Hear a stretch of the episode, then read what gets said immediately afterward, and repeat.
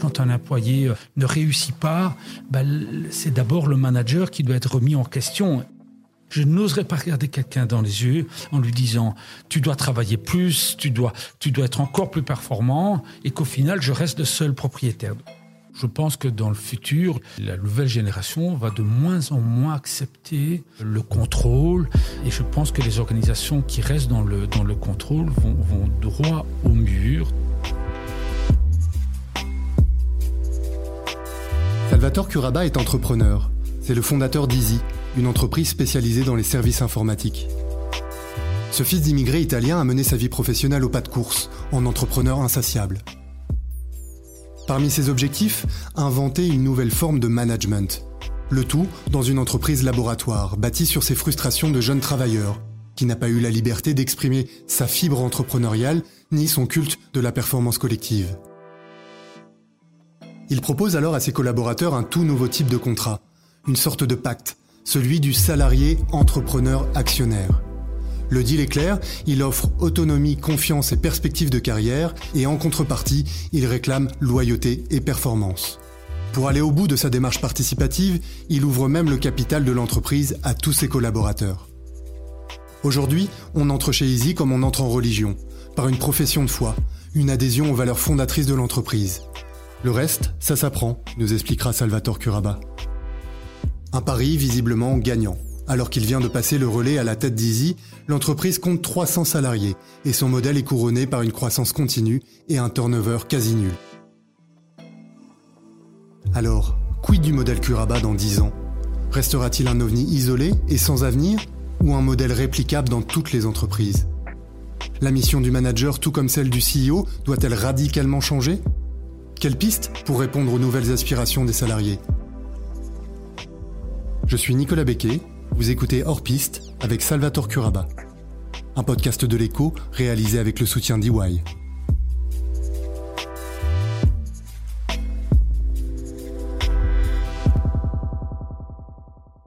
Pour moi, le plus important, ça a toujours été le cas pour moi, c'est la, c'est la performance et l'excellence. Donc je, suis, euh, je veux toujours qu'on fasse mieux. Je souhaite que les gens soient super passionnés, qu'ils s'engagent à faire des choses de qualité en remettant toujours en question ce qui existe pour faire mieux et devenir de plus en plus performant. C'est mon seul, c'est mon seul objectif. On n'a pas d'objectif de rendre les gens heureux. Donc c'est, ça ne peut pas être un objectif d'ailleurs de rendre les gens euh, heureux.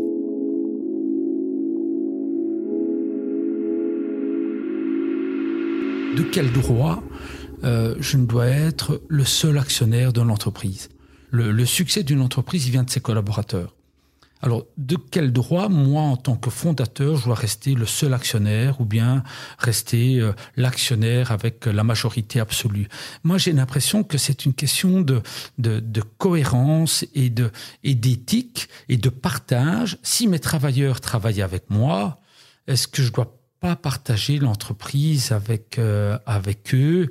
J'ai l'impression que c'est c'est la moindre des choses par rapport à des collaborateurs qui se décarcassent pour vous d'un certain moment de partager l'entreprise avec euh, avec eux. De, de nouveau, je pense que je le fais pour moi. Quand je vends des actions, je le fais pour moi parce que je je n'oserais pas regarder quelqu'un dans les yeux en lui disant tu dois travailler plus, tu dois tu dois être encore plus performant et qu'au final je reste le seul propriétaire. Donc, donc je pense qu'au départ c'était pour répondre à un de mes besoins besoin euh, de, légitimité par rapport à mes, collaborateurs. Mais il y a une grosse, grosse conséquence parce que les collaborateurs se sentent encore plus concernés. Ils sont, ils sont, enfin, ils sont actionnaires, donc ils ont pris des, risques financiers. Ils savent en effet que, que plus la société est performante, plus ils reçoivent de l'argent et plus la société va être valorisée.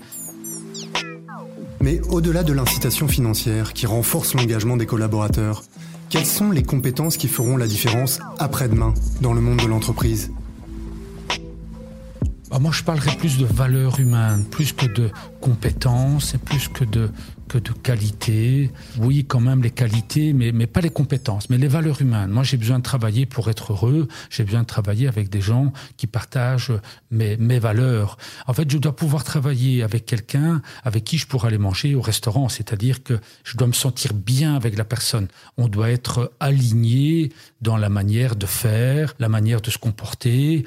Et tout ce qu'on a fait chez Easy, est basé sur, une histoire d'hommes. Donc les, les, premiers critères de sélection sont les valeurs humaines. On ne va jamais recruter une personne qui n'a pas les valeurs humaines qui sont devenues les valeurs de, de, de Easy. Et pareil au niveau du foot, hein. pareil au niveau du restaurant.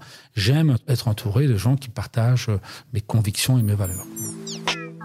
Une organisation moins verticale et plus collaborative, c'est un autre pilier du modèle Curaba. Un modèle qui prône un renversement radical de la mission du manager avec la conviction que le rôle de chef, tel qu'on le connaît aujourd'hui, doit tout simplement disparaître. J'ai le sentiment quand même que cette notion hiérarchique de, de manager, employé, directeur, bah, elle, va évoluer dans le, dans le futur. Moi, je, je, ne vois, je vois une pyramide, mais plutôt dans l'autre sens, où moi, je suis tout en bas de la pyramide et je soutiens mes, mes, mes directeurs, mes managers qui soutiennent à leur tour leurs leurs collaborateurs. Et donc, ce rapport de, de force doit, doit s'inverser. Quand un employé n'arrive pas à réaliser quelque chose, quand un employé euh, ne, ne réussit pas, ben, c'est d'abord le manager qui doit être remis en question et pas le et pas l'employé. Donc ça veut dire que le manager n'a pas passé assez de temps pour le pour le former ou n'a pas mis en place le plan d'action pour le pour le former. C'est le rôle du responsable de former ses collaborateurs. Et aujourd'hui, malheureusement, on profite souvent de son de son statut, de sa position et on joue des rôles.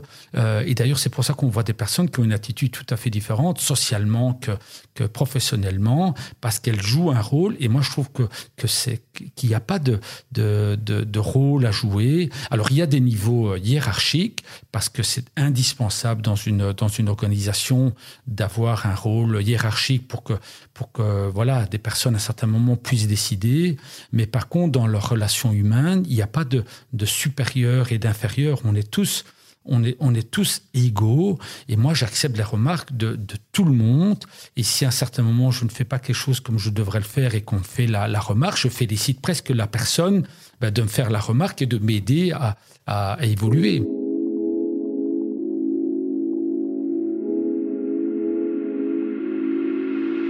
Donc chez nous, le manager n'est pas à la tête de ses collaborateurs. Chez nous, le manager est au service de ses collaborateurs.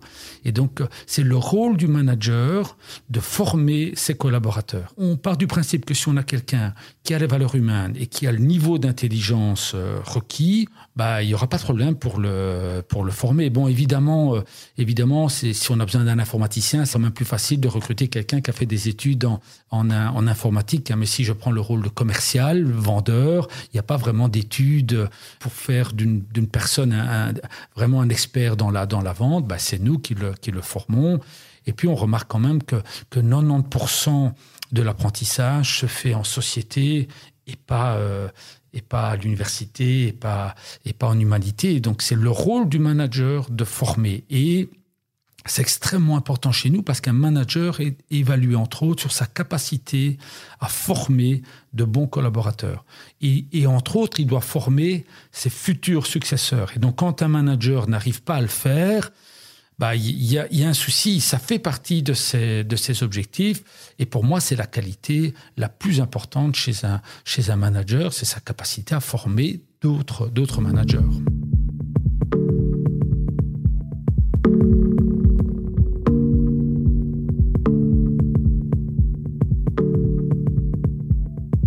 Mais je pense que le problème n'est pas au niveau du fait de trouver les bons ou mauvais collaborateurs, les, très bons collaborateurs. C'est on se crée des limites. On n'en a peut-être pas trop envie de trouver des, des trop bons collaborateurs qui, à un certain moment, risquent de prendre euh, notre, notre place.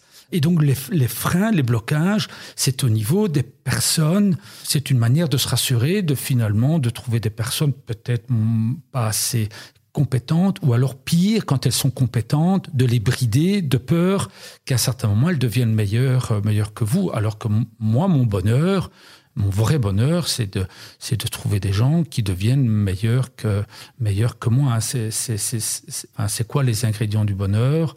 Et, pour moi, un des, un des ingrédients, c'est la reconnaissance. Et quand je vois quelqu'un qui, qui, qui excelle, bah, et, j'ai pu participer euh, à ça, bah, je, suis, euh, je suis fier et content de l'avoir, euh, réalisé. Mes deux CEO, Thomas, 35 ans, je l'ai recruté à l'âge de 20 ans au service administratif, vente, administration.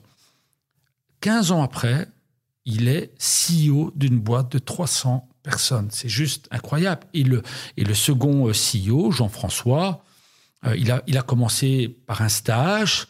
Et de nouveau, 16-17 ans après, il est CEO dans la, dans la société et actionnaire. Bah, moi, ça me remplit mon cœur de bonheur.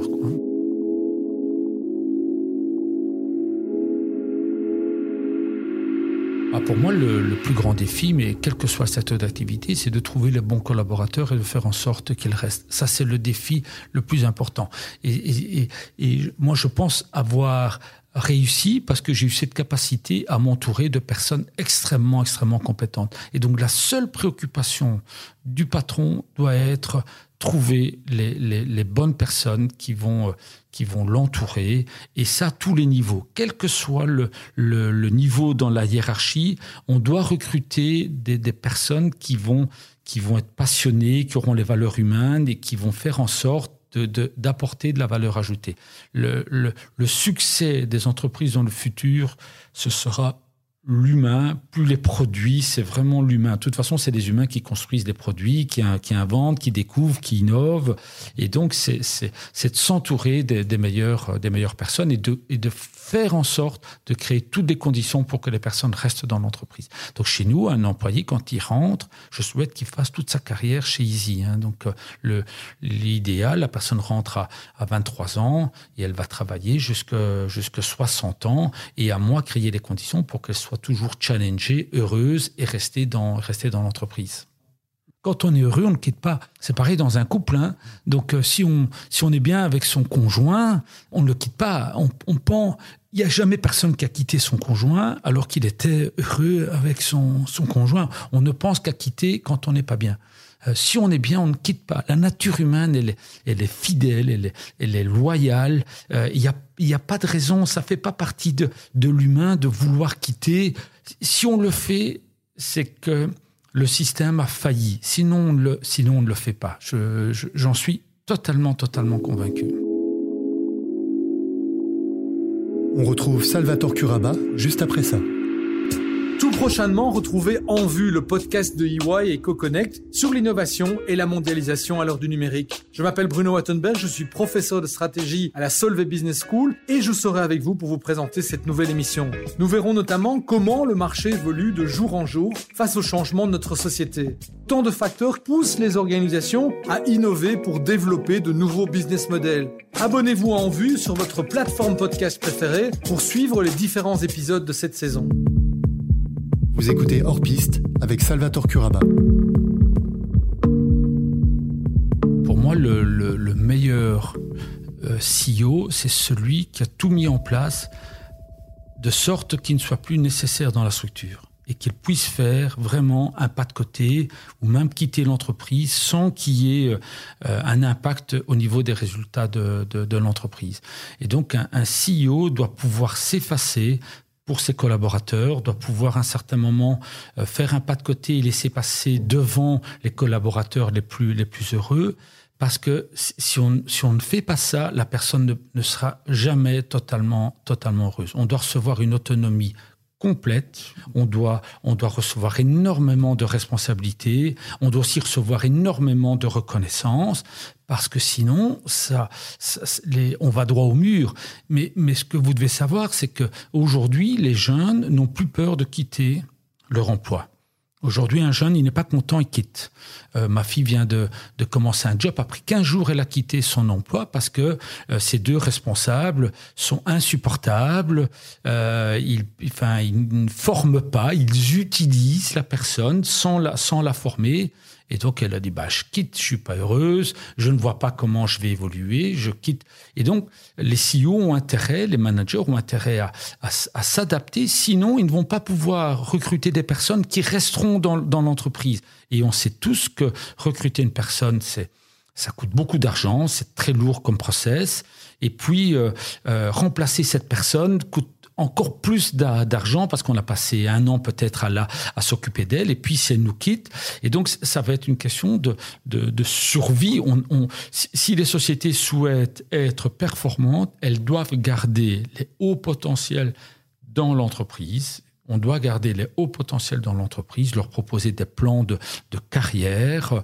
Euh, et si on, si on ne fait pas ça, bah les entreprises vont être moins performantes parce qu'elles sont toujours en train de devoir remplacer les gens qui ont, qui ont quitté. Je pense que dans le futur, les, la nouvelle génération va de moins en moins accepter euh, le, le, contrôle.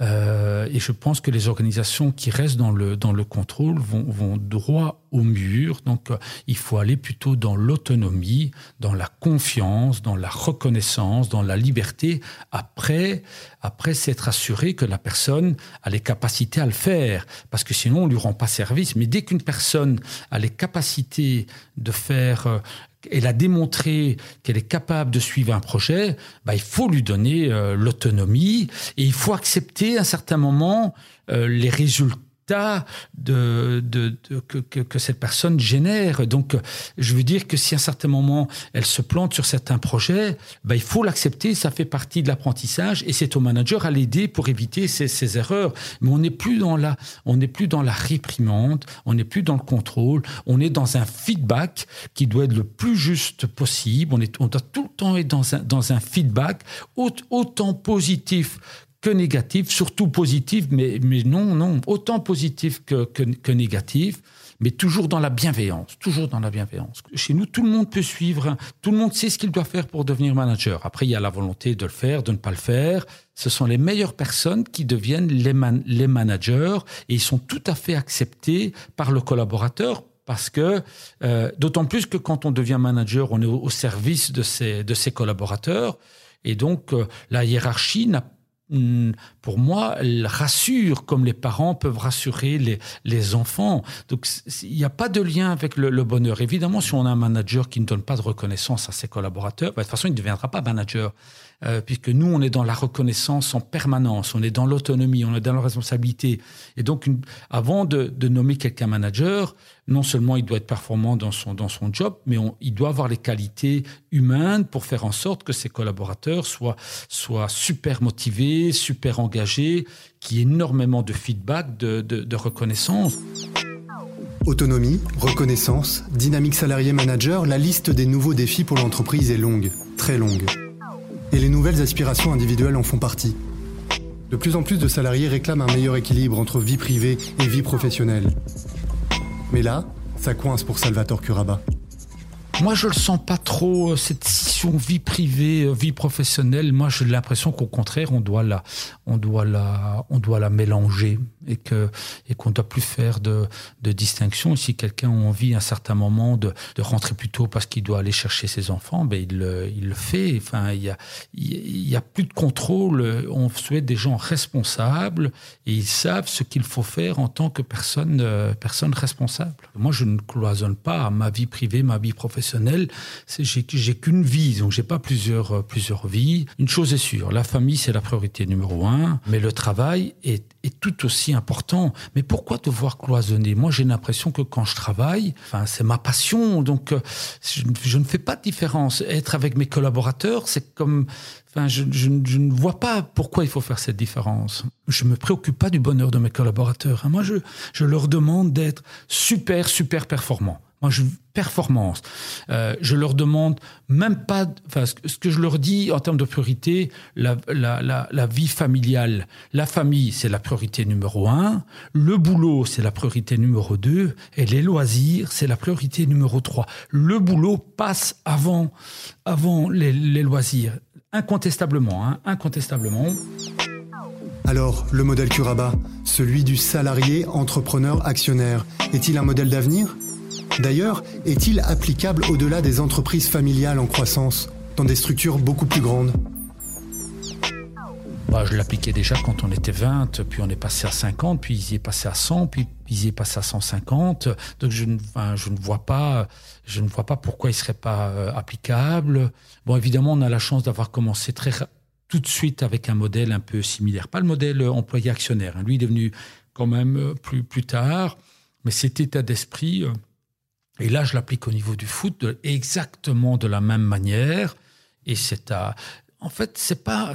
J'ai l'impression que, que le modèle Easy, c'est le modèle naturel que tout le monde devrait avoir. C'est les autres qui font des, qui font des exceptions.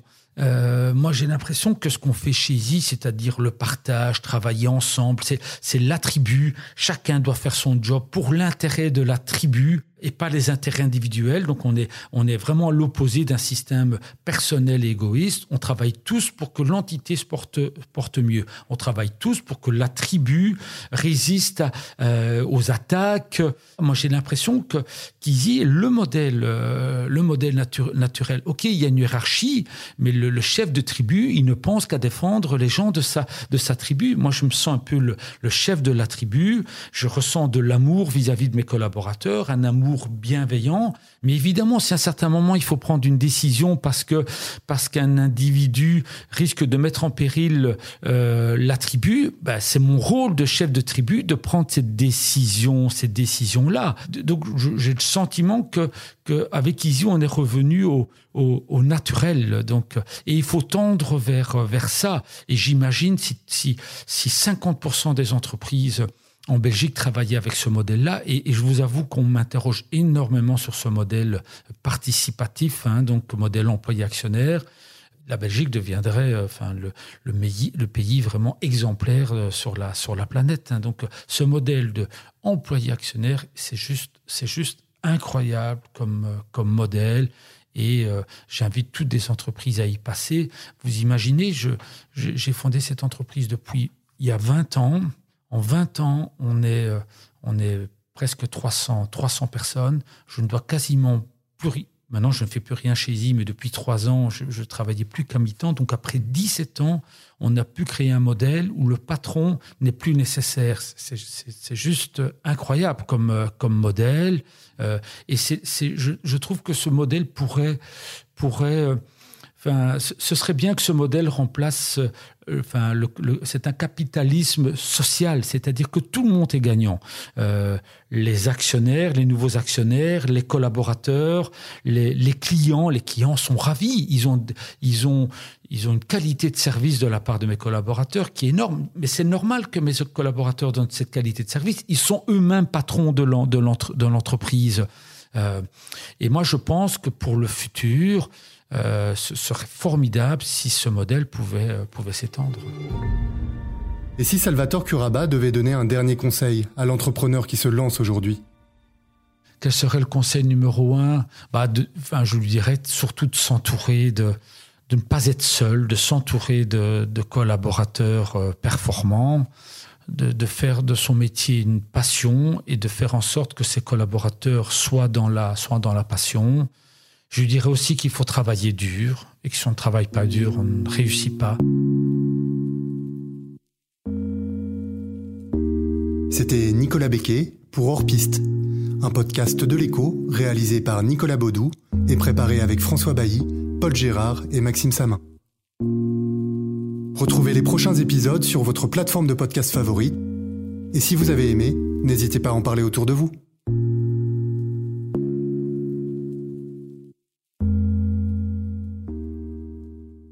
Bonjour, je m'appelle Bruno Attenberg, je suis ambassadeur de l'innovation chez EY et professeur de stratégie à la Solvay Business School. Je vous invite à ne pas rater En Vue, le podcast signé EY et CoConnect, consacré aux différents changements auxquels les entreprises et les organisations sont confrontées aujourd'hui. Innovation technologique, évolution structurelle du marché, Brexit ou encore la crise sanitaire liée au Covid, autant de modifications qui poussent les entreprises à réagir vite. Dans chacun des épisodes d'En Vue, nous allons vous emmener à la rencontre d'organisations qui voient la numérisation et la mondialisation non pas comme une menace, mais plutôt comme une opportunité de développer de nouveaux business models. Abonnez-vous en vue sur votre plateforme podcast préférée pour suivre les différents épisodes de cette saison.